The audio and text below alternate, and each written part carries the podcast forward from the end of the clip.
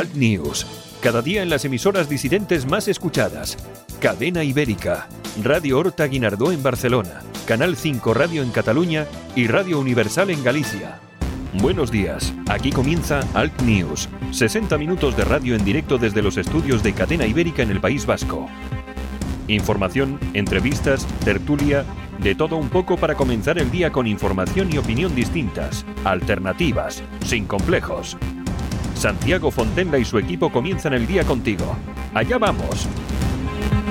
Este es el primer programa del año 2019. Bienvenidos, esto es Alt News, estamos en cadena ibérica y tenemos por delante 75 minutos de radio, como siempre, realizado aquí en los estudios de cadena ibérica en el País Vasco. Vamos a tener, como cada día, un contenido muy interesante. Saludos de Javier Muñoz en la técnica, este que os habla Santiago Fontenla. Vamos con ello, vamos con Alt News, vamos con información.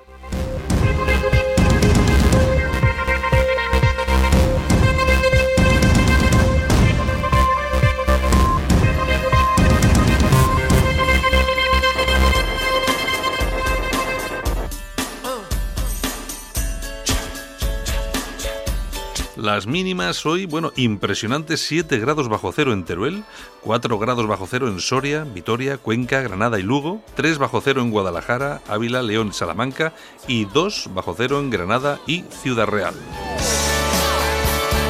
Las máximas 24 graditos en Málaga, ni más ni menos.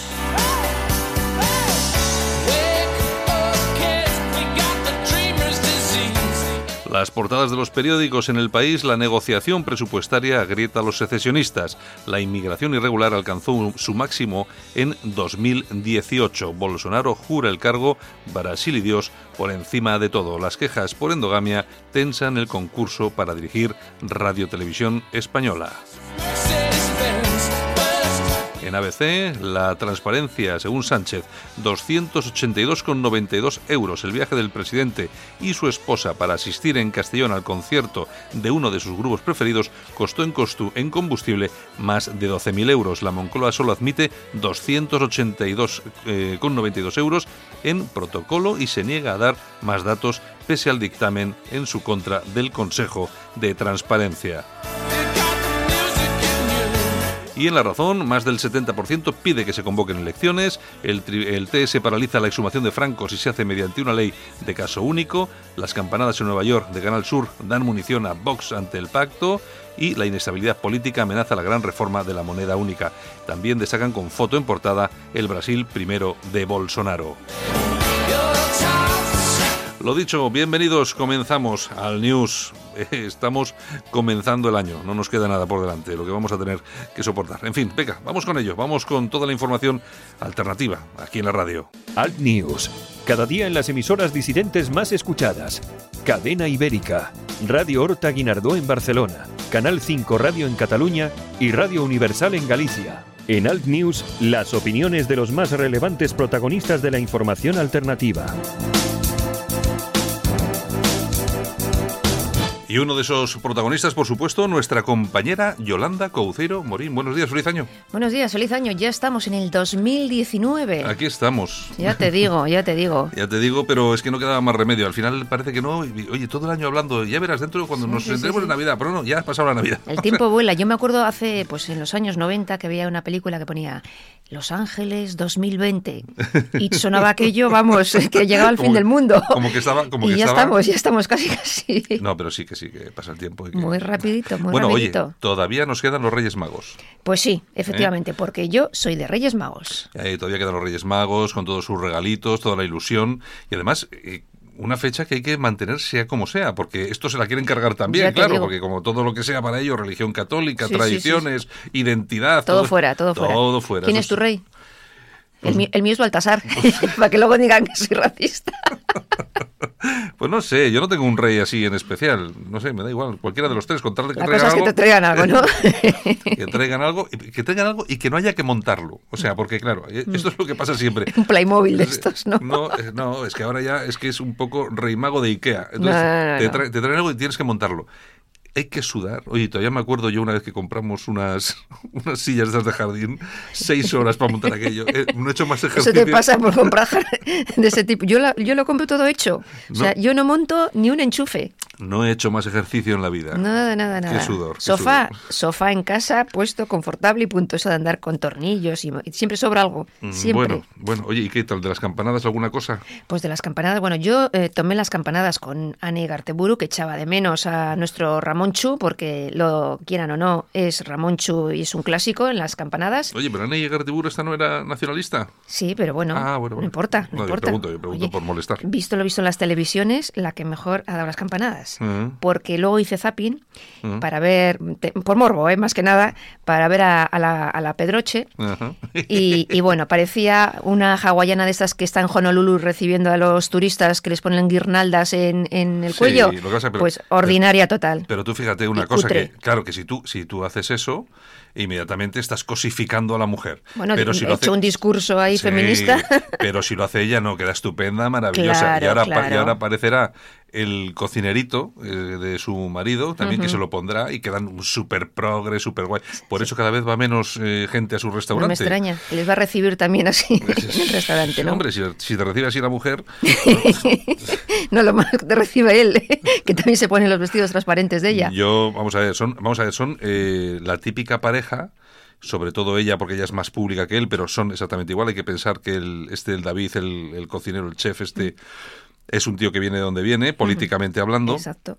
Y ella a mí me parece un absoluto desastre con esos rollos eh, feministas. Una vez, eh, yo creo que en algunas eh, alguna entrevista se ha declarado de Podemos, pero claro, de Podemos, pues eso, es, es, del clan del clan Casoplón, es decir, de, de, eso somos de Podemos, pero nosotros somos ricos. Nos lo podemos permitir. Exacto. Luego ya, ya los demás, pues bueno, pues sí, ya hablamos mucho de, igualdad, de los pobres, de la luz, la pobreza energética, pero nosotros millonarios. Nosotros millonarios. Exacto, exacto, exacto. Bueno, pues si te parece. Pues empezamos. Eh, pues podemos empezar, ¿vale? Vale. Vamos allá.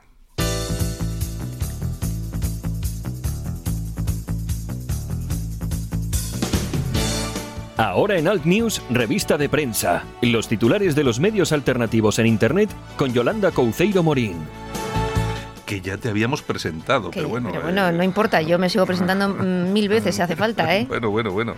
Oye, porque estamos hablando aquí de las campanadas, pero tú te acuerdas que siempre después de las campanadas hay un minuto de oro en anuncios. Y siempre era la Presley con sus Ferrero Rocher. Sí, o, porcelanosa. O porcelanosa. Bueno, pues este año ha sido Pedro Sánchez, ¿cómo no? que nos ha metido ahí un, un chascarrillo para hablar de inmigración que no lo sabes tú bien, no sé si lo habéis visto, pero vamos, óiganlo. Vamos a escucharlo. Yo sé quién soy y quién puedo ser.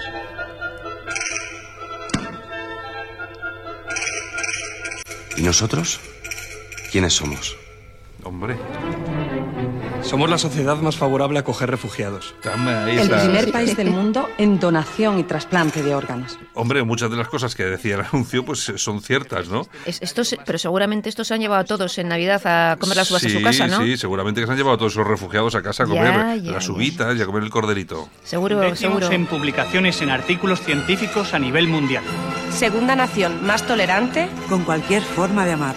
Décimo país contribuyente en acciones de paz el país de Europa mejor conectado por fibra óptica.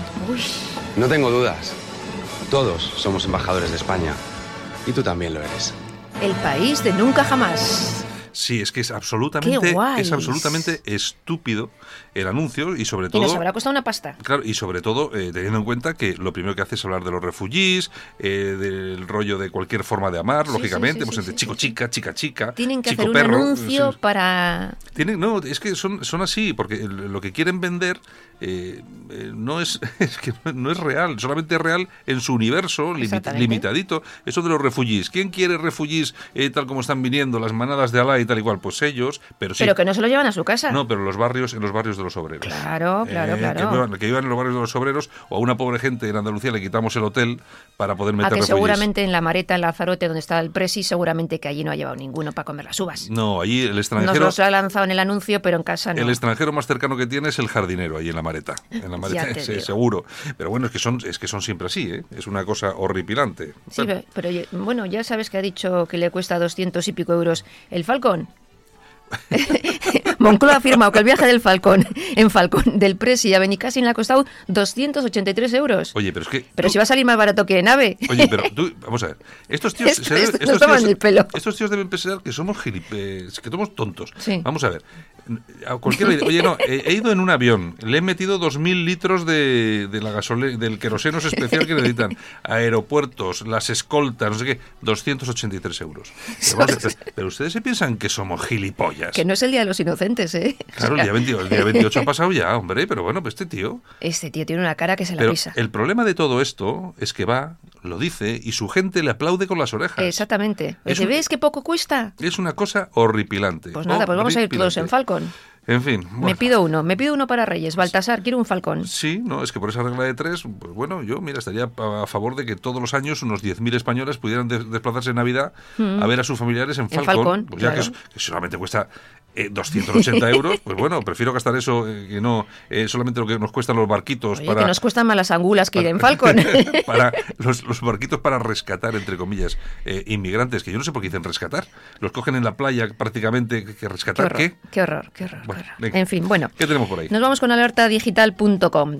España recibió en 2018 a más ilegales en patera que en los últimos ocho años juntos. Según la Organización Internacional para las Migraciones, han llegado más de 56.000. Del año 2000 al 17 llegaron 56.200 y solo en el 18 56.400. Bueno, es que eh, ya lo he dicho aquí alguna vez nuestro colaborador, eh, Rubén Pulido, hablando de este tipo de cosas, y me parece que las cifras son, son horrorosas.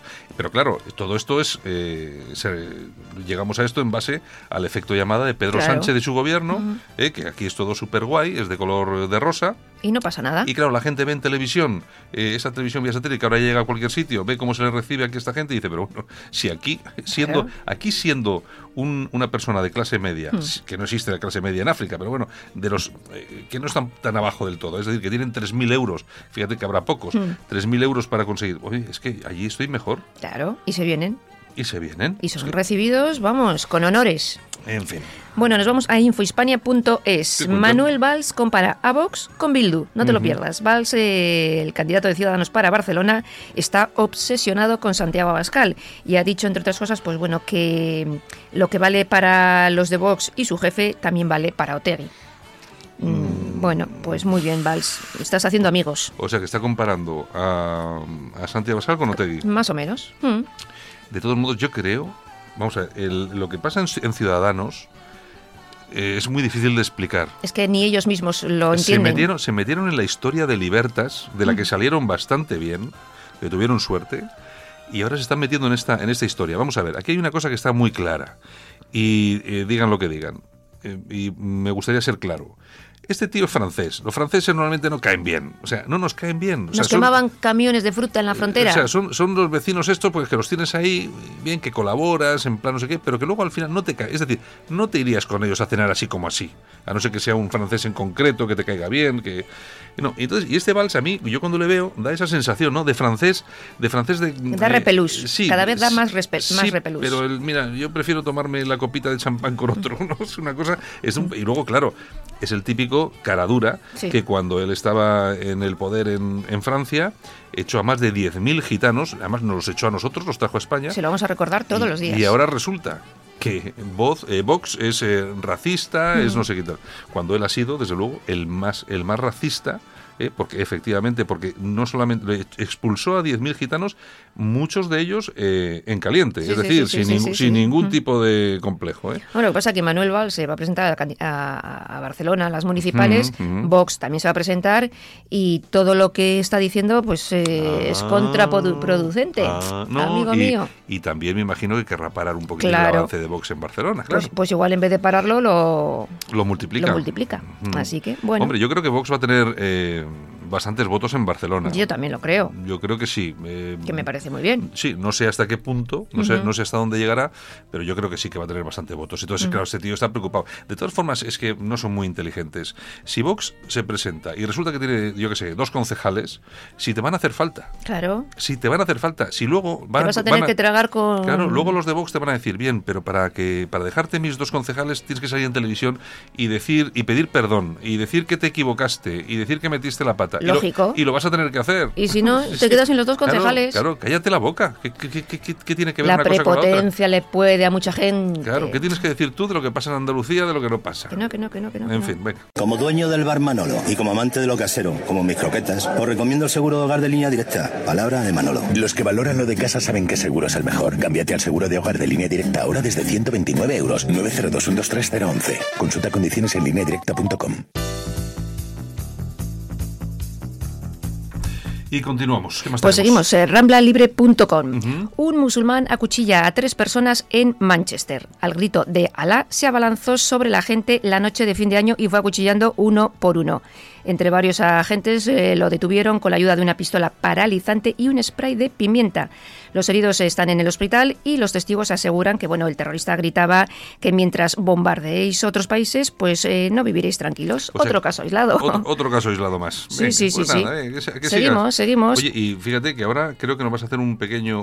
un pequeño resumen de lo que ha sido... Oye, pero es que esto ha sido en un, en un día, ¿no? En un día, en un día. Esto viene en la tribuna del País Vasco.com. Efectivamente, la tribuna del País Vasco.com que nos dice que en 2019 pues, comienza con ataques terroristas. El de Manchester, el Manchester eh, que ya hemos hablado, el eh, Tokio, un terrorista de 21 años que atropella a un montón de personas en pleno centro y deja 10 heridos, del cual prácticamente no se ha hablado. Es verdad, ese tema no se ha vuelto a comentar nada, ¿eh? Muy poquito, muy poquito. Bueno. En Barcelona, que también comentábamos el otro día, detienen eh, a Sagrada Familia a otro tipejo que llevaba pues bueno un cinturón con cargadores y cuchillos, que, teóricamente es, militar, ¿no? Eh, claro, dicen que es militar francés, pero bueno, la fotografía del tipo, ya no sé, francés, francés, lo que se dice francés. militar, militar. Eh, no sé, no, no, militar. Vamos a ver, es que dice el tipo, no, es que vengo de hacer tiro. Vamos de a hacer tiro a la Sagrada Familia. O sea, un, un, un, ciudadano francés, por muy militar que sea, haciendo tiro en España, con, con armas en España. Vamos a ver, mm. vamos a ver, a no ser que sea una persona que está vinculada a la lucha contra el terrorismo,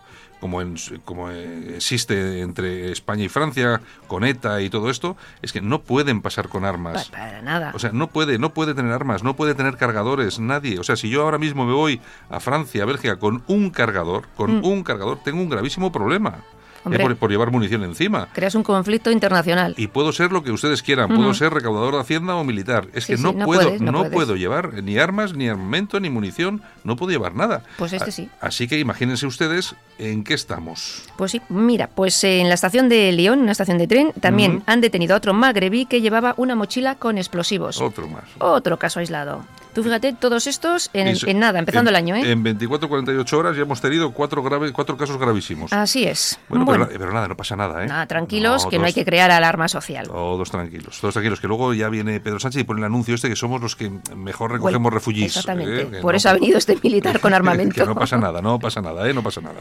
En fin, bueno, pues casoaislado.com. Bolsonaro ya es presidente de Brasil. Pues sí. Ha comenzado diciendo Brasil por encima de todo, Dios por encima de todo y también, por supuesto, ha dado las gracias por estar vivo a Dios.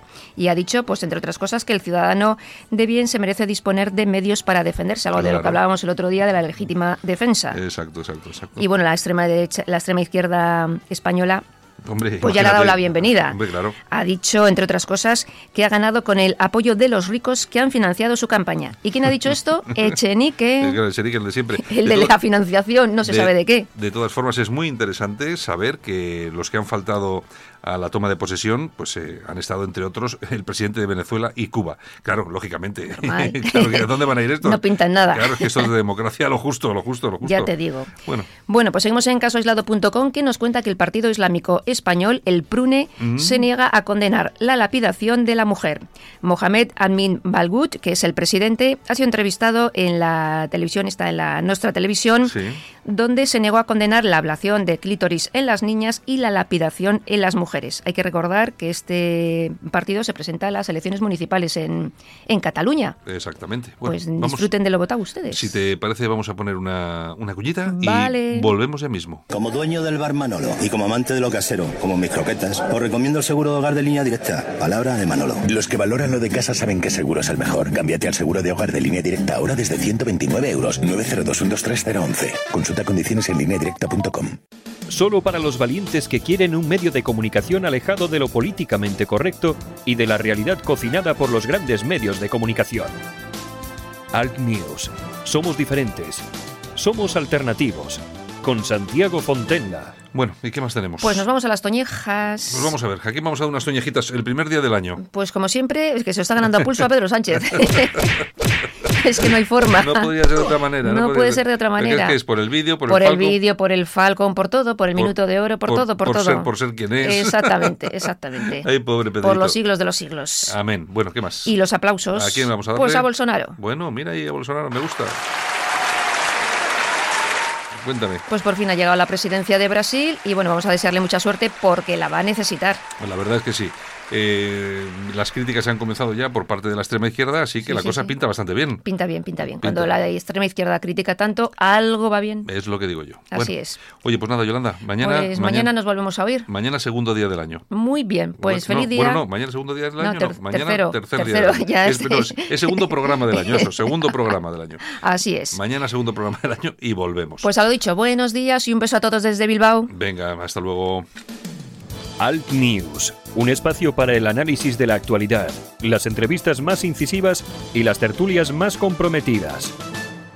En Alt News, La Ratonera, un espacio de análisis de la actualidad con Armando Robles y Santiago Fontenga. Críticos, ácidos, alternativos, otra lectura políticamente incorrecta de lo que sucede en España, Europa y el mundo, y no nos cuentan. Buenos días, Armando Robles. buenos días, Santiago, ¿qué tal? Desde Málaga, feliz año. Eh, igualmente, a todos los oyentes. Primer programa del, del año, aquí no paramos, ¿eh? No paramos. ¿Y qué tal el fin de año, Santiago? Bueno, pues oye, normalito como siempre, eh, tranquilidad absoluta y bueno, pues eso, un poco de comidita bien y un poco de bebidita también bien y ya está, tampoco sin más, ¿eh? Pues de igual forma y además lejos, muy lejos del mundanal ruido. Este ah, año, ¿eh? ah, sí, no, yo, vamos, yo por lo menos, yo esto de los cotillones y tal, ya no están hechos para mí, ¿eh? Ya, ya, ya, ya. no, ya no estoy, ya no estoy para esos trotes. Tú, tú tampoco, ¿no? No, no, y cada año peor, ¿eh? y cada año peor y demás. Yo creo que eh, la capacidad que tiene uno, la incapacidad que tiene uno año tras año de digerir cosas que hace 20 años, bueno, pues eran pues, una broma, ¿no? Ya es una es una muestra de, de, como he dicho varias veces, de hasta qué punto los años no pasan en balde y te someten a un a un severísimo castigo, en ¿eh? cada vez más, cada vez más. Está claro. Bueno, de todos modos eso eso es lo que debe pasar a nuestros eh, invitados usuales, porque claro, hoy hoy estamos tú y yo solos. La gente estará o de resaca o, sabe o sabe Dios de qué estará, ¿no? bueno, en fin. De todas formas sí que tenemos eh, por lo menos aquí unos minutos dedicar por lo menos para lo que es la analizar un poco la, la actualidad que yo creo que pasa por varios puntos interesantes, eh, por el atentado que hemos sufrido hace también hace unos días, pero sobre todo, eh, sobre, creo yo que, a nivel político lo más interesante es la presidencia de Bolsonaro, que ya es presidente de Brasil y además que lo ha dicho bien claro, Brasil por encima de todo, muy a lo Trump. A mí me ha gustado mucho su toma de posesión, la he seguido además con interés y lo primero que ha hecho ha sido prometer que va a liberar definitivamente a Brasil del yugo de la corrupción, la criminalidad y la irresponsabilidad económica. Yo creo que este tribote o este, estos tres asuntos han sido fundamentales en su elección como presidente de Brasil. Los progres no entienden o no entendían cómo el pueblo de Brasil pudo votar de una forma mayoritariamente abrumadora a Jair Bolsonaro sin tener en cuenta aspectos tan absolutamente abracadabrantes como la existencia cada año de 23.000 homicidios, lo cual sitúa a Brasil en unos porcentajes casi casi de, de, guerra.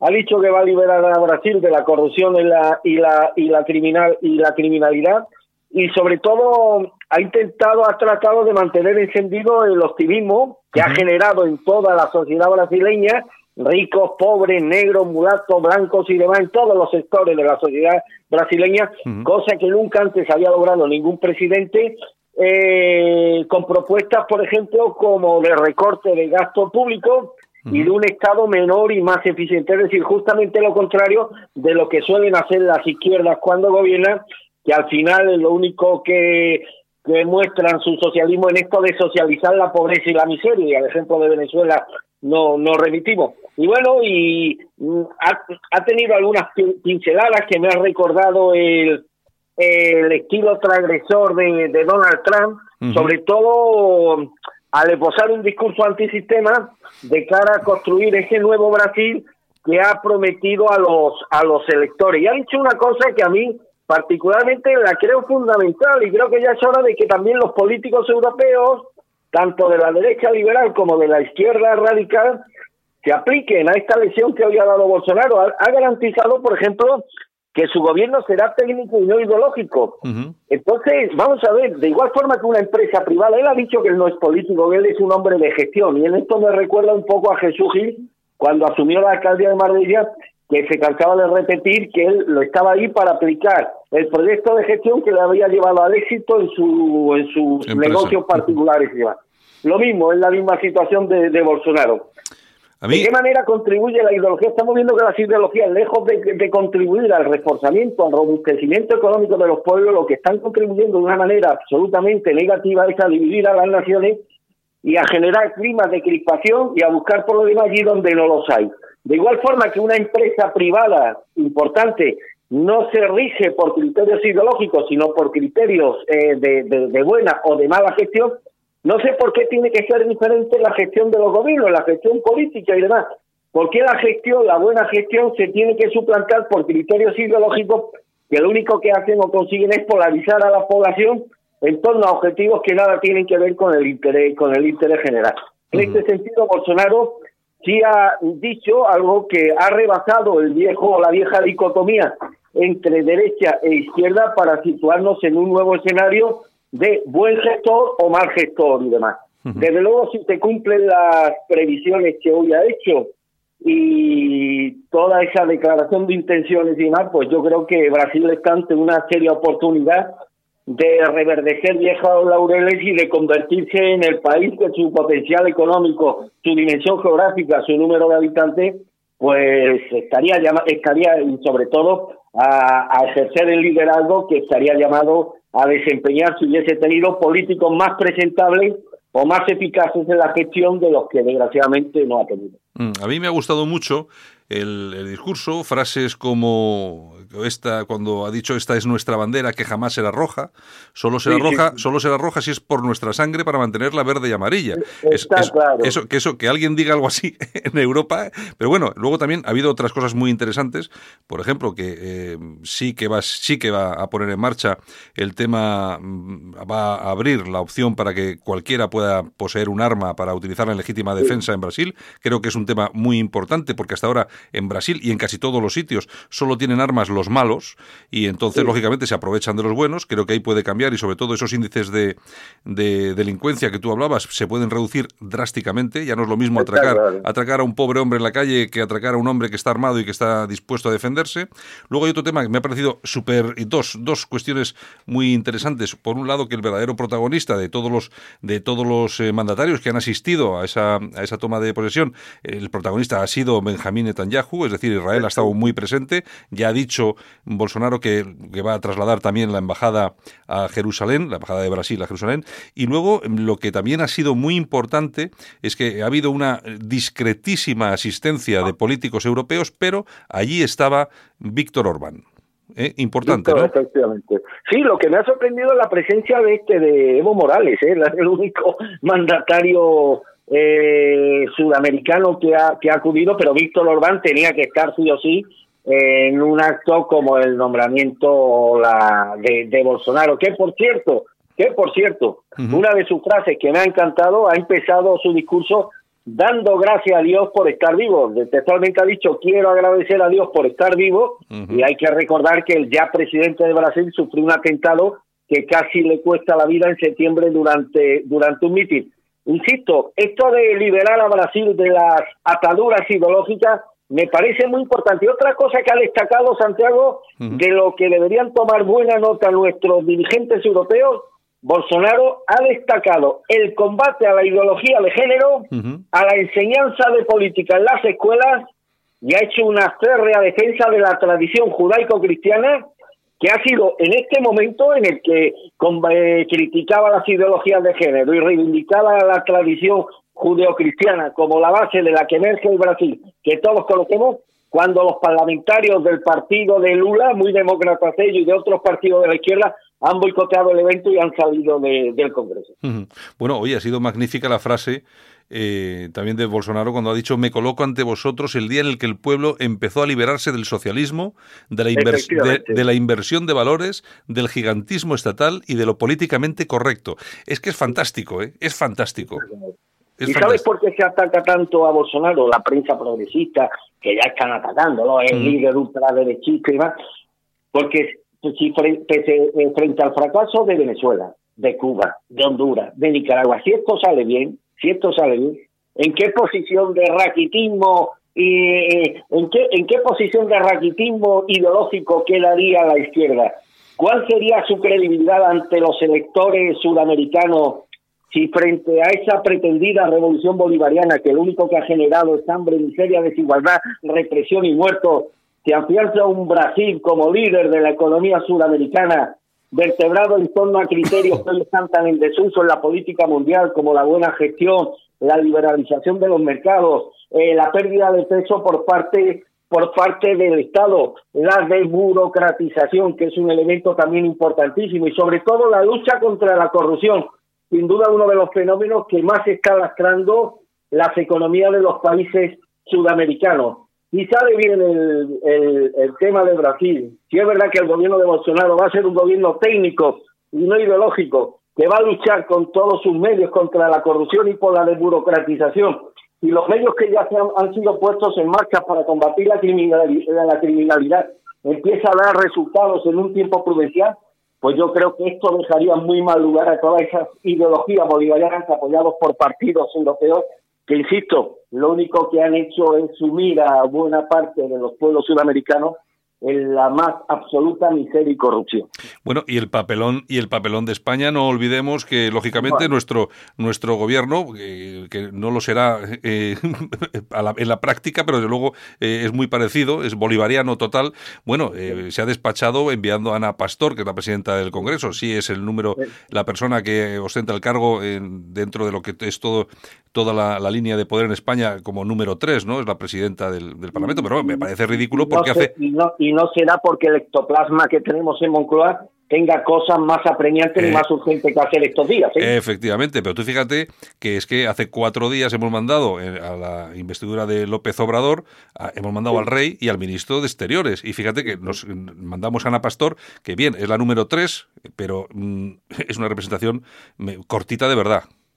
Y insisto, y fíjate además la contradicción de mandar al rey a la toma de posesión de López de López Obrador que además me pilló en México hace años cuando se produjo aquellas elecciones fallidas mm. en las que los eh, eh, seguidores de Obrador les eh, daban por suya la victoria, al final no fue tal y salieron a la calle y tomaron las calles y demás.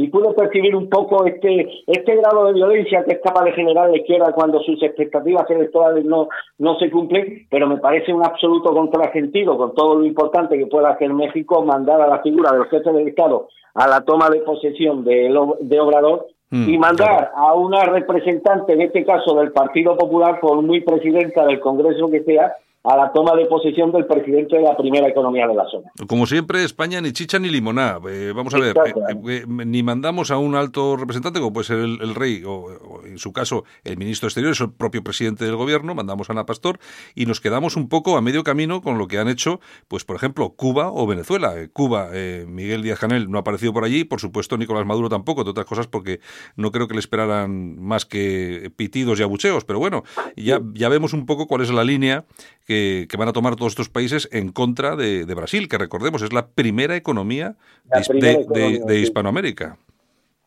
con unas desigualdades sociales y económicas absolutamente lacerantes, desigualdades que desgraciadamente la izquierda no ha hecho sino instanciar en los últimos años, pero es un país maravilloso por el que merece la pena y yo creo que en la medida en que se cumplan los criterios empresariales y los objetivos de gestión de Bolsonaro, Brasil puede llegar a ser, es como esa eterna promesa, ¿no? Como ese futbolista en ciernes que nunca termina de arrancar. Es una promesa, es una promesa, nunca termina de convertirse en tal o en un crack. Bueno, pues Brasil llega así, es el país que durante tanto tiempo siempre aparece en todas las quinielas como esa gran potencia emergente que tiene que liderar a las 10 naciones más tiene que formar parte de las 10 naciones más importantes del mundo y que nunca termina de arrancar. Yo creo que las claras por estos problemas que estamos declarando. Y espero que con Bolsonaro, pues Brasil, un país que, insisto, merece la pena, muy lo conozco, precioso, eh, pues esté a la altura de lo que su población y su potencial económico sin duda merecen. Hmm. Yo creo que ya el, brasileño normal, decente, que por supuesto es la mayoría de los brasileños, estaban ya cansados pues de tanta violencia, tanta corrupción, tanta izquierda. Y, lo que sí me parece, y me imagino que tú ahí sabrás más que yo, es que el componente religioso también ha tenido su importancia. Eh, Bolsonaro es evangelista, creo, y, Lo que, y lo que sí he podido comprobar que, lógicamente, cuando han entrevistado a la gente por la calle, que hay que destacar que que había cientos de miles de personas en la, en la toma de posesión, eh, eh, muchas de ellas hacían referencia a Dios, igual que el propio, que el, propio Bolsonaro. Ha tenido importancia este, este tema, ¿no?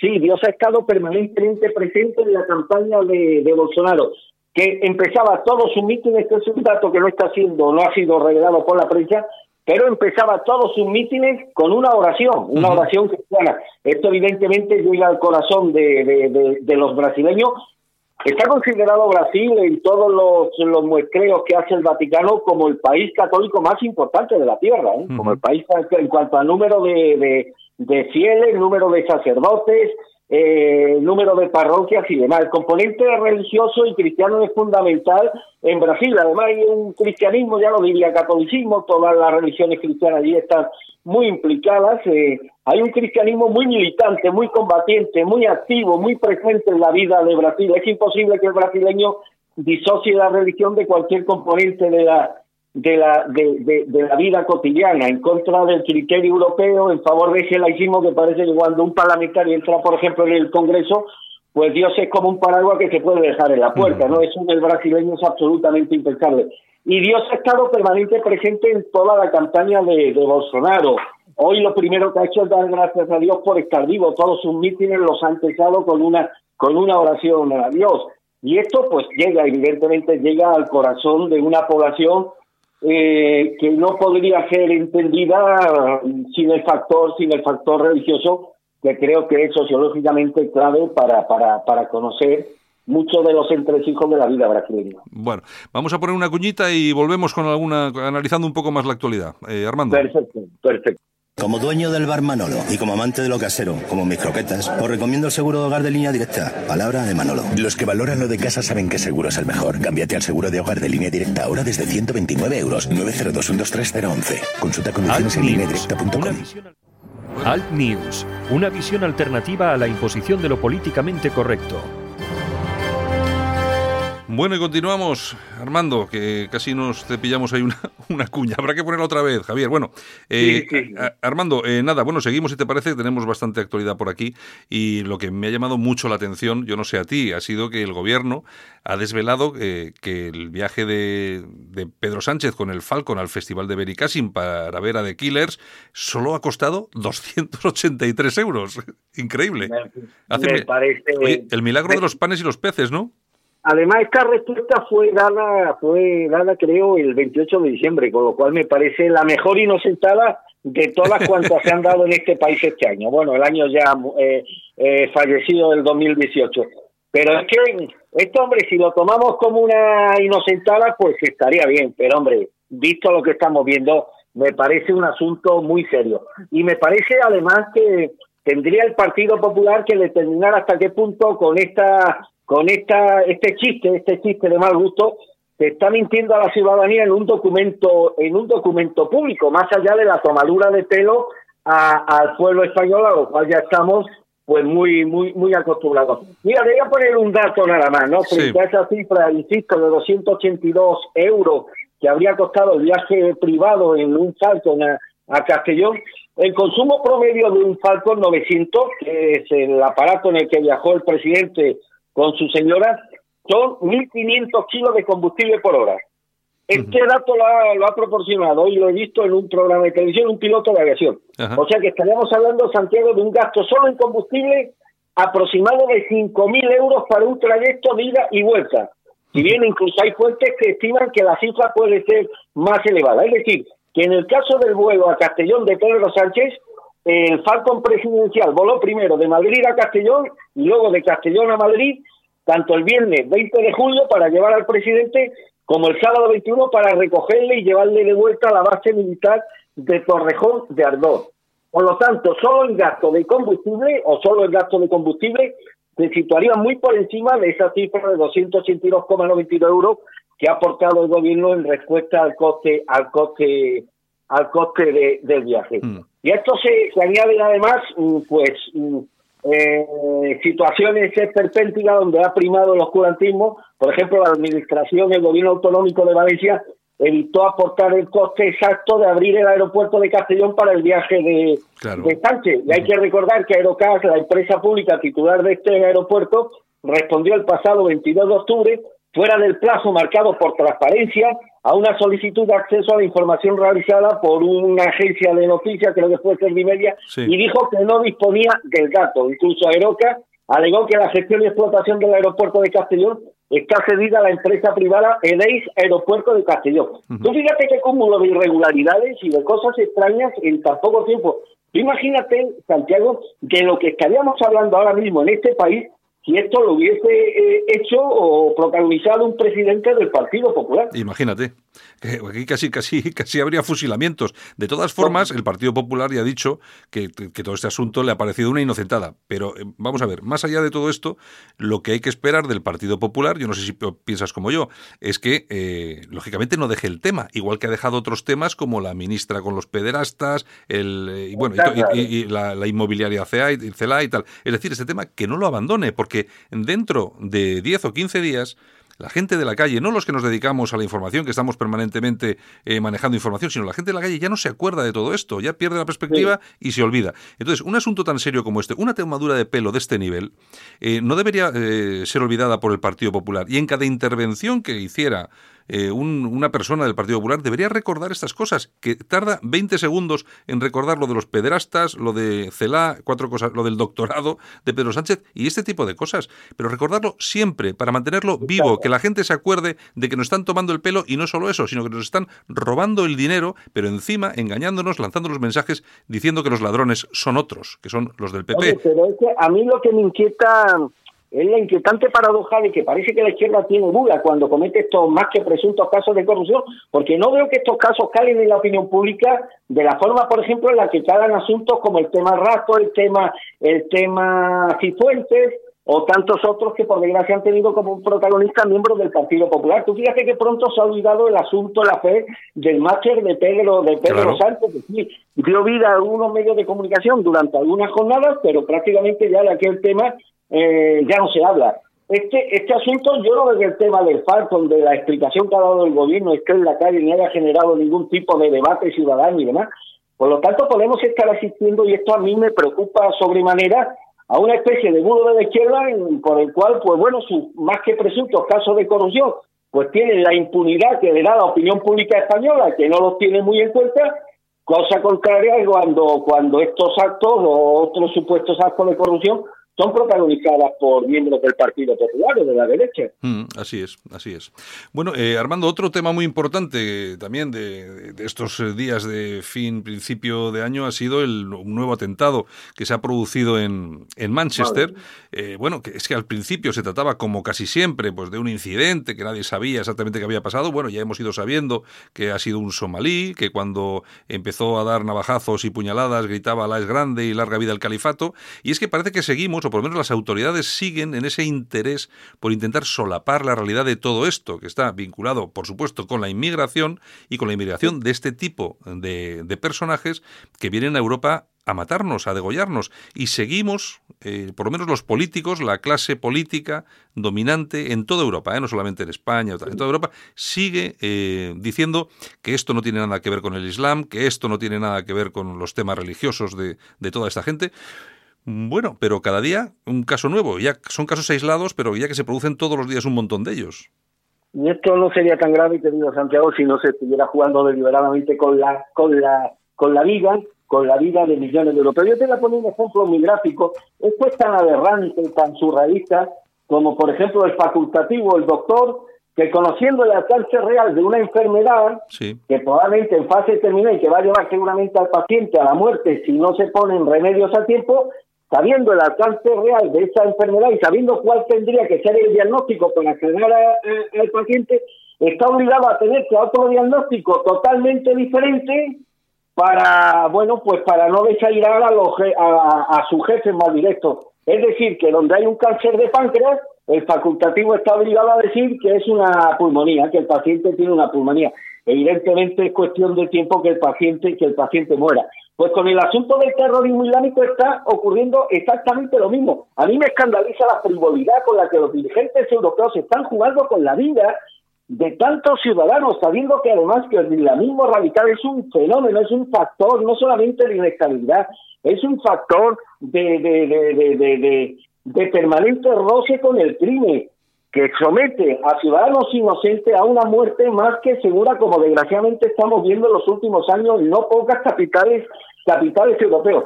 Pero si a esto añadimos la complicidad de las autoridades y de la prensa, de la mafia mediática, a la hora de encubrir a los autores materiales de estos hechos, pues la, el resumen no puede ser otro que sentir un escalofrío respecto a la frivolidad con la que se está tratando este asunto. Santiago han tardado 24 horas, 24 horas en decir que, la, que el apuñalamiento de ayer en Manchester se trata de un incidente terrorista. Han tardado 24 horas, desde luego no han dado los datos del agresor. Han tardado más de un día en dar los datos del agresor. Lo de la naturaleza ideológica del crimen, eso no existe cuando el autor es islámico. Es decir, que se está jugando deliberadamente con una frivolidad y una sangre fría con la seguridad de los europeos, con tal de encubrir al Islam, con tal de encubrir a estos criminales. Y yo me pregunto, ¿qué les deben estos dirigentes europeos? ¿En qué medida los sanitarios, los emires de Qatar los tienen pillados por los catapelines para que tengan que actuar de una forma tan frívola, tan infame, tan, tan indigna, tan negligente, tan criminosa? ¿Qué les deben a los dirigentes árabes, estos dirigentes europeos, para que, para que tengan que anteponer la honorabilidad de los terroristas islámicos a la propia salud, a la propia salud física, a la propia integridad física de, sus de sus compatriotas. Pero esto lo contrastamos con un hecho que ha tenido lugar hoy, al parecer, en Alemania, creo que ha sido en Alemania, donde un perturbado pues ha atropellado a un grupo de peatones, entre los cuales se encontraba al parecer un par de arganos. Bueno, pues ya le ha faltado tiempo a la prensa de toda Europa para calificar el hecho por su naturaleza xenófoba. Un xenófobo atropella en Alemania un grupo de peatones.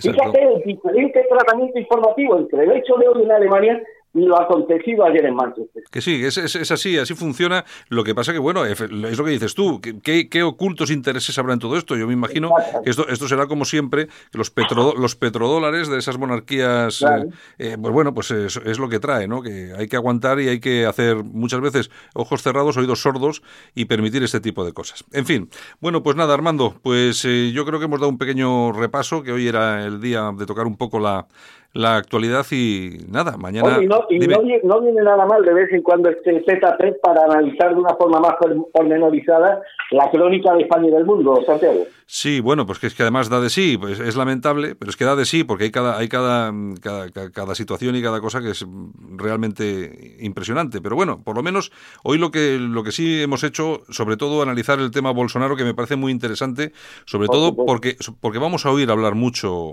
de, de Brasil, vamos a oír, espera, que aquí va a pasar como con Trump, que, al día siguiente el mundo se iba a acabar, era eh, iba a lanzar bombas atómicas por, por, todos los lados, y resulta que está marcando las cifras de paro más... más, claro, es que es, una cosa impresionante. parece, parece, un dato menos, Santiago. Oye, mucho me temo, querido Santiago, que a, que a Bolsonaro no se le va a dar estos 100 días de, no, de, no. le llama? de gentileza que se lo suelen no, igual a que, los nuevos mandatarios. Igual, igual que no se lo dieron a Trump. Pero es lo, que te, es lo que te decía yo. Tú fíjate que siguen hablando del Twitter de Trump, siguen hablando de no sé qué de Trump, pero nadie habla de lo que está consiguiendo Trump en Estados Unidos a nivel eh, económico, de empleo, etcétera, etcétera, etcétera. Pero fíjate además la, la, la, la contradicción y la paradoja de que llame ultraderechista un hombre que ha recibido el apoyo del 70% de la población brasileña de origen africano, del 70%, son los que sufren en primera instancia los efectos de la criminalidad. Un tío que defiende la, la cristalización del Estado, que defiende el reducir el peso del Estado en la sociedad, que es precisamente lo contrario de lo que defendieron estas ideologías nacionalsocialistas a mediados del pasado siglo, que el Estado fuera omnipotente dentro de la sociedad. Pues no, es que dice todo lo contrario, que el peso del Estado sea cada vez menor, que defiende la familia, que defiende el orden, que defiende la seguridad, que defiende la desburocratización de la economía brasileña, que ha hecho un alegato mm, en contra de la corrupción como uno de los ejes de su mandato. Y por todas estas cosas se lo llama ultraderechista. Aquí ya no importa la realidad, estamos viviendo en un mundo absolutamente paralelo, Aquí no importa la realidad, aquí importa adoptar un determinado, un, un una determinada crónica porque interesa a la realidad oficial que algunos deciden en nuestro nombre. Está claro, está, está absolutamente claro. El problema de todo eso es que el, ciudadanito de a pie, europeo, español, como lo queremos decir, no se entera o, muy pocos, o muy no pocos o no quieren enterarse porque cada uno está a lo suyo. En fin. Aquí ya no importa la verdad, sino adecuar el relato oficial a lo que, a lo que, eh, anteponer el relato oficial a cualquier consideración real. Está de acuerdo, muy, estoy de acuerdo. Muy bien, eh, Armando, pues nada, mañana volvemos eh, aquí al News y dedicamos un espacio. Vamos a ver si mañana, creo que mañana vamos a tener una entrevista muy interesante. Eh, porque hay muchas personas, fíjate, que pensamos que no es una utopía que España y Portugal puedan formar de verdad, no sé, si una confederación, una federación o un país único, ¿no? Sí, sí, sí. Bueno, pues mañana. Ah, ah, ah, ah por cierto, por cierto, un detalle, perdóname, un minuto, te robo un minuto nada más. Michelle Bolsonaro, preciosa, una mujer preciosa, la esposa de, y elegantísima, la esposa de, del nuevo mandatario brasileño. ¿Sabes cómo se ha estrenado como primera dama, Santiago? Esto, la ultraderechista. ¿Sabes cómo se ha estrenado? Dime. Pues con un discurso en la lengua de signos. Yo me pregunto, ¿cuántas mandatarias progresistas europeos europeas conocen la lengua de signos? Ninguno. Bueno, no saben inglés, ¿qué van a saber? van a saber? Es, es increíble, pero bueno. Bueno, tú ya sabes que eh, la última conversación de Pedro Sánchez con, con May, la, la primera ministra británica, eh, teóricamente él sabe inglés. Lo que no sabemos es el nivel de inglés, porque tuvo que usar intérprete para hablar con ella. Es decir, es decir que hablará un inglés pues un poco así como el mío, ¿no? Que, como para andar por casa nada más. Porque claro, luego, luego, luego ves en su currículo y tal y cual y presumen el tío habla inglés, ¿no? Entonces, ¿para qué te hace falta un intérprete? No, no acabo de entenderlo. Pero bueno, así es. En fin. Bueno, Armando, oye, un abrazo muy fuerte y mañana regresamos con lo que te he dicho. Un abrazo y reitero, feliz entrada Igualmente, creo que mañana vamos a tener también un programa interesante para hablar de esto de España y Portugal con una persona que dirige un, un movimiento cívico, aunque hay algún partido en Portugal, pero bueno, un movimiento cívico aquí en España que se llama Iberistas ¿eh? y que están por esa por esa están por esa por esa opción de unir Portugal y España y lógicamente los beneficios se nos traería. Mañana mañana vamos a hablar con esta persona, ¿de acuerdo? Un abrazo, querido Santiago, y a todos los oyentes. Pues nada, un abrazo muy fuerte, Armando. Hasta luego. Gracias. Solo para los valientes que quieren un medio de comunicación alejado de lo políticamente correcto y de la realidad cocinada por los grandes medios de comunicación. Alt News. Somos diferentes. Somos alternativos. Con Santiago Fontenla. Y como cada semana, hoy nos toca recordar una de esas intervenciones, una de esas entrevistas que hemos tenido aquí en Al News hace tiempo. En esta ocasión nos vamos a una entrevista realizada hace más de un año a Gorka Maneiro y la recuperamos porque el ex UPyD, Gorka Maneiro, que incluso llegó a liderar UPyD, pues lanza, eh, desde la plataforma Ahora, lanza un proyecto político que se llama Izquierda No Nacionalista. Maneiro impulsa una agrupación de electores para concurrir a las europeas de 2019. Su objetivo es ocupar el espacio que el PSOE y Podemos dejan libre por sus acuerdos con el nacionalismo. Vamos a recuperar aquella entrevista que dura aproximadamente 12-13 eh, minutos, que creo que es muy interesante para entender qué es lo que está pasando hoy con este nuevo partido, con esta nueva izquierda nacional, que por supuesto es necesaria más que nunca aquí en España. Esta es la entrevista que realizábamos hace más de un año a Gorka Maneiro. Ahora, toda la información alternativa en la Gaceta Europea.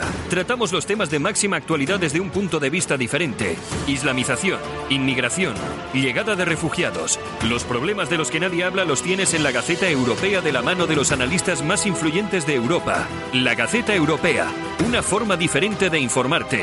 Léenos en lagaceta.eu. Información alternativa.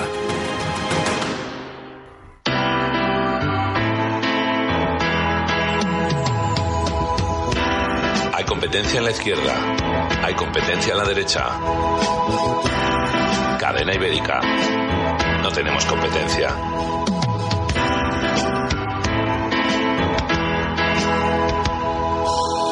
Escuchas Alt News, noticias alternativas en cadena ibérica, con Santiago Fontenla.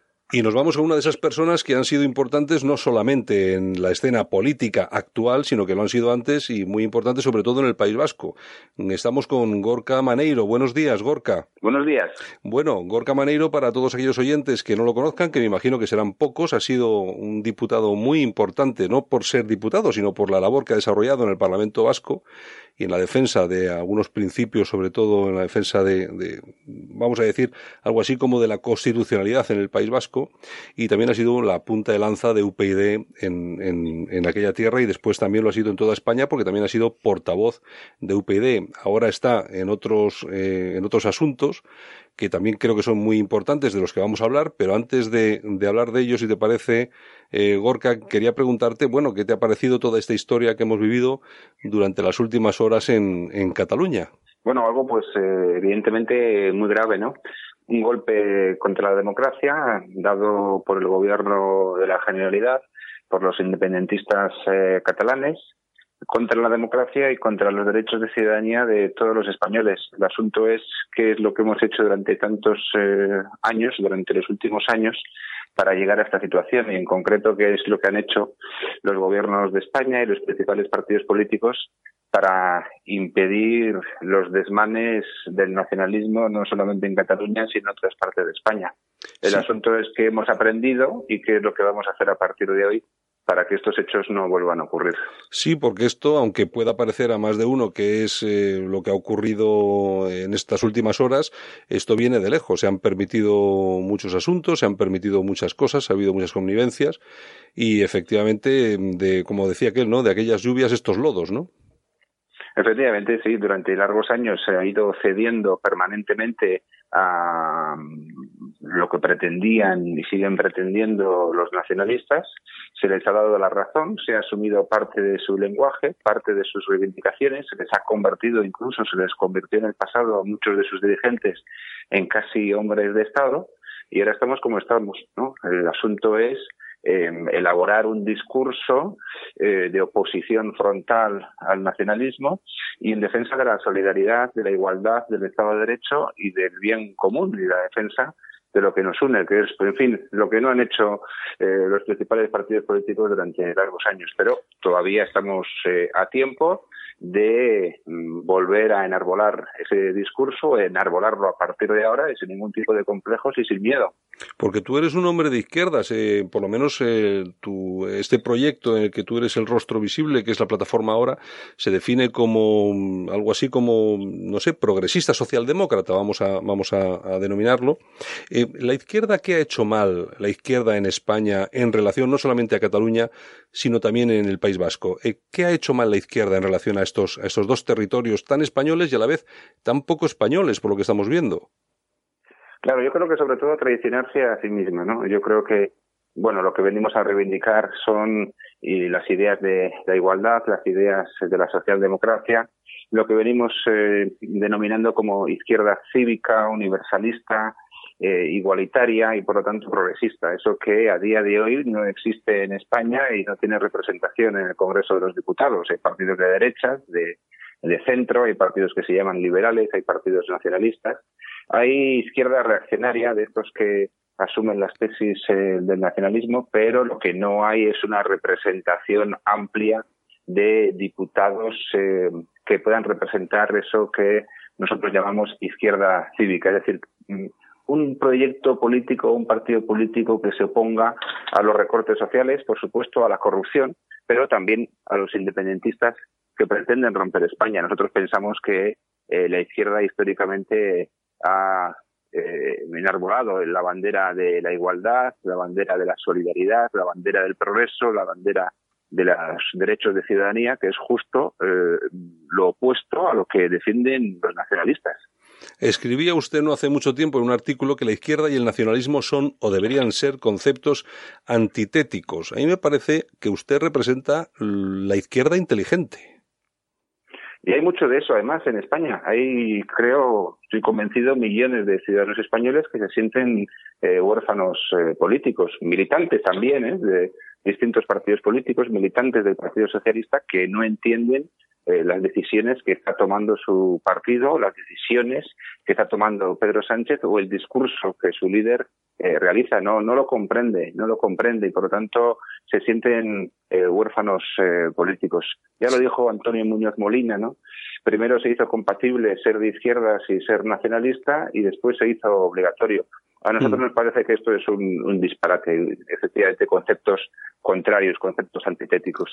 Es que, claro, la izquierda, la izquierda en España eh, ahora mismo la representan, por un lado, eh, Podemos, que a mí me parece que, eso es un poco la izquierda que se echa al monte, que no, no creo que sea que sea demasiado recomendable, por supuesto, y sobre todo porque vemos los ejemplos eh, que nos ha traído, ¿no? el tan manido ya Venezuela y tal, pero bueno, al, final, incluso hasta, hasta si nos ponemos un poco en ello, hasta podemos verlo en España. Pero es que el, Partido Socialista Obrero Español es que tampoco eh, está dando señales de, de, estar al 100% donde debe de estar. Yo le veo, por lo menos, en, por ejemplo, en el tema de Cataluña, que ustedes eh, son absolutamente claros, nítidos, cristalinos, diáfanos, ellos son eh, exactamente lo contrario, ¿no? Acabamos de ver exactamente dónde está el Partido Socialista, por mucho que en un momento determinado apoye el gobierno de Rajoy, pero que luego a la hora de hacer declaraciones, pues uno se queda como a medias, ¿no?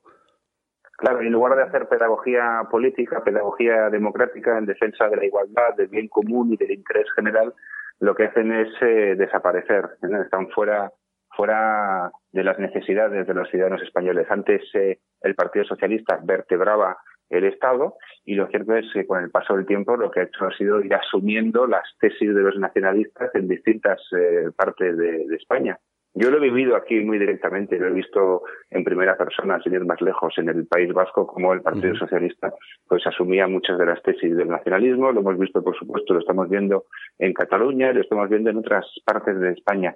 Hay que insistir, no hay cosa más reaccionaria que cualquier eh, nacionalismo. Y ahí, pues la izquierda cívica, la izquierda igualitaria, la izquierda progresista, pues debería ser eh, mm, la bandera o debería recoger la bandera de justo lo contrario y hacerlo sin ningún tipo de, complejos. Eso es lo que yo echo, hecho de menos. Pero en fin, no se trata ya de esperar a ver qué es lo que hace el Partido Socialista, no parece que vaya a hacer demasiado, lo que hay que hacer es tratar de sumar fuerzas y poder construir una alternativa pues eh, cuando sea posible.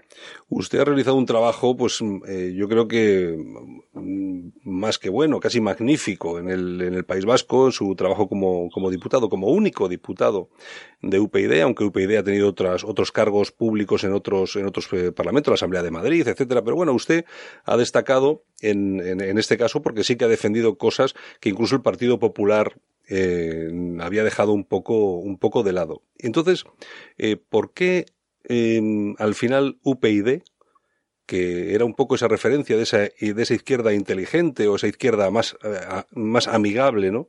¿Por qué desaparece? ¿Por, por, qué, por, qué este, ¿Por qué este ocaso?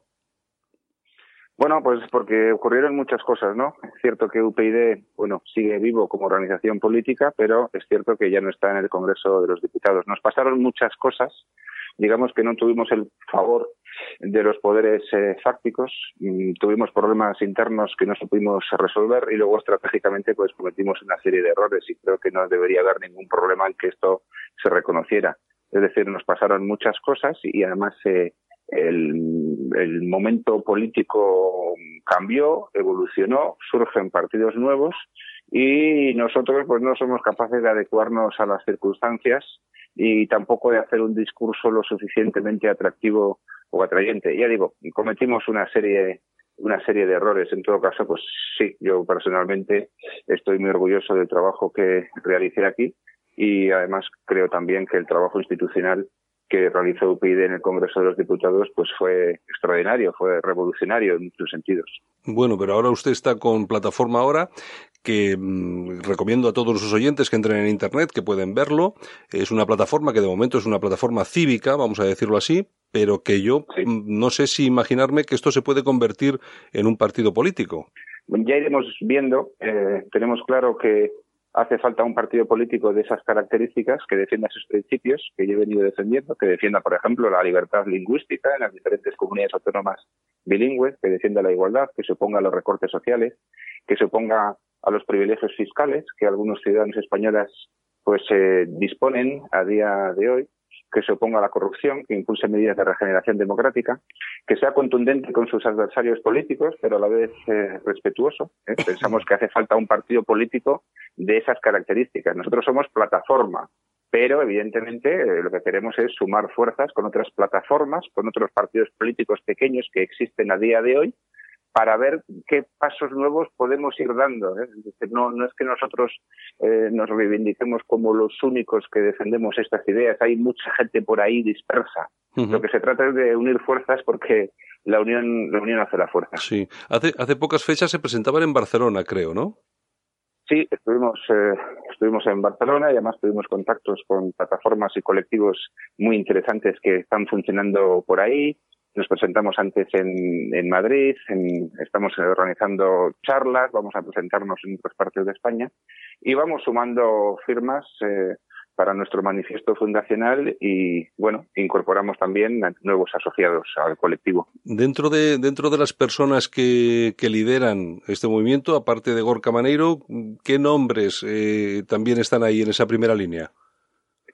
Bueno, en primera línea, digamos que hay sobre todo personas anónimas, gente joven, comprometida, que cree que hay que cambiar a mejor la política en España.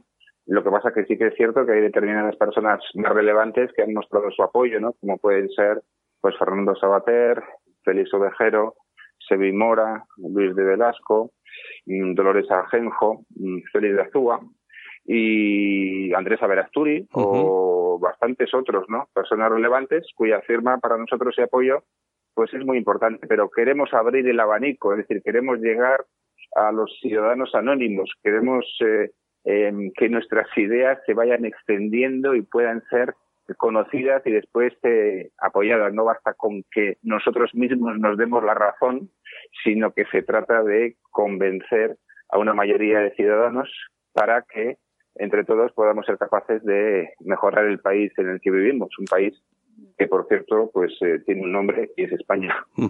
Yo les yo les veo a ustedes muy centrados, que es una cosa muy buena. Lo que lo que sucede en los tiempos en los que vivimos es que el país está muy radicalizado o por lo menos hay fuerzas políticas que están muy radicalizadas, no solamente eh, los nacionalistas, sino otras fuerzas que ponen eh, ponen en valor cuestiones que en un momento determinado pues pueden desestabilizar un poquito lo que es la situación la situación política del, del día a día vamos a entendernos no eh, teniendo teniendo todos estos problemas en, sobre la mesa para una formación como la suya, una que, como le decía antes, que a mí me parece que ven ustedes la, la, la, izquierda tranquila, inteligente, me imagino que va a ser muy difícil abrirse espacio en, en esta situación, en este, en este escenario.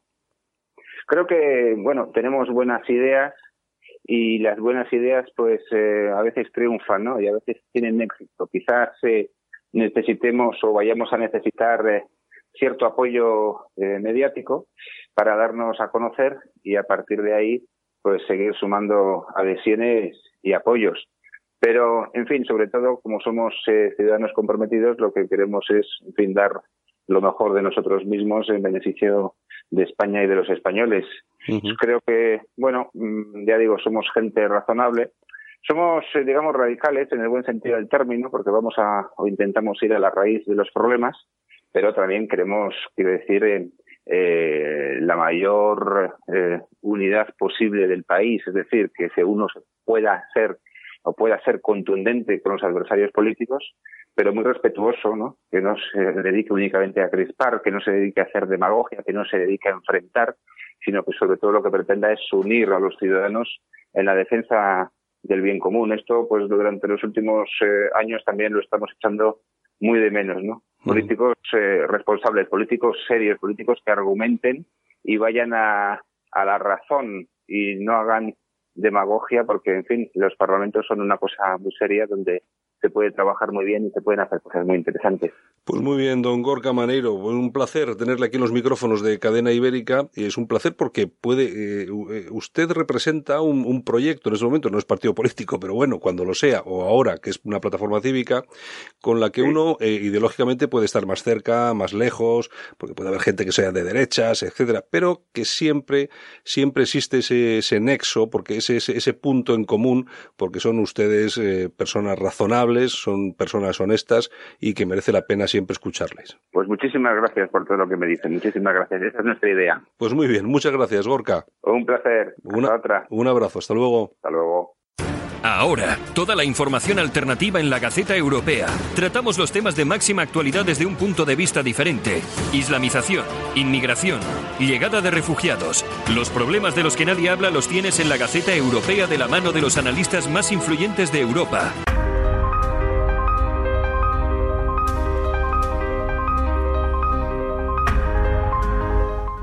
Pedro Ángel López nos trae las efemérides del día. Es tiempo de repasar la historia de España en Alt News. Pedro Ángel López, feliz año, buenos días. Muy buenos días, feliz año. Llegó el miércoles, primer miércoles laboral del 2019. Exacto. Bueno, ¿qué tenemos hoy? Bueno, pues hoy 2 de enero de 2019 nos vamos a ir hasta el, 2 de enero, pero de 1492. Ahí Seguro que a más de uno le suena. Ahí te veo, ahí, te veo, ahí te veo. Visto con la toma de Granada. Vamos a ver, la toma de Granada se produce unos meses antes, lo que se pacta, eh, bueno, pues es que el 2 de enero se hace la entrega, la entrega de llaves, digamos, se hace el acto como tal. Se hace ese acto que seguro que más de uno y más de dos habrán visto eh, en un cuadro que está en el, en el, en el Senado, eh, porque está en, el, en, la sala de los pasos perdidos. Eh, no sé si habrá alguno que se encuentre allí en, en el Senado. bueno, pues esto, eh, la toma de Granada es el último reducto eh, y podemos decir que es a partir de ahí cuando, bueno, pues España puede ser jurídicamente lo que luego ha sido. La toma de Granada, pues es dato súper importante dentro de la historia de España. Ya siempre hemos hablado, 700 años y pico de la Reconquista, pero realmente este trocito de, de España por retomar era lo que quedaba.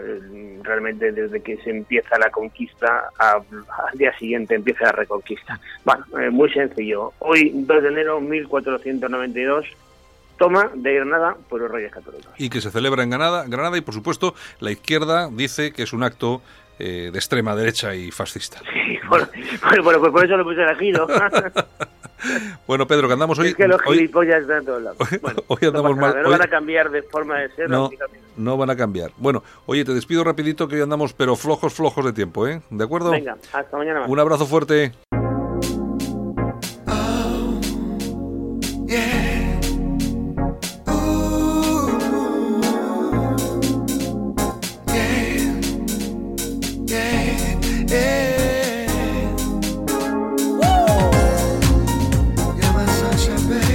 Y aquí acabamos, aquí finalizamos con Alt News. Este es nuestro, ha sido nuestro primer programa del año. Mañana regresamos con más información y con temas también muy interesantes. Saludos de Javier Muñoz de la técnica, este que os habla, Santiago Fontela y por supuesto un saludo muy, muy, muy grande para todos nuestros oyentes, no solo de Cadena Ibérica, sino también de Radio Horta Guinardó, Canal 5 Radio y Radio Universal en Galicia. Nosotros volvemos mañana.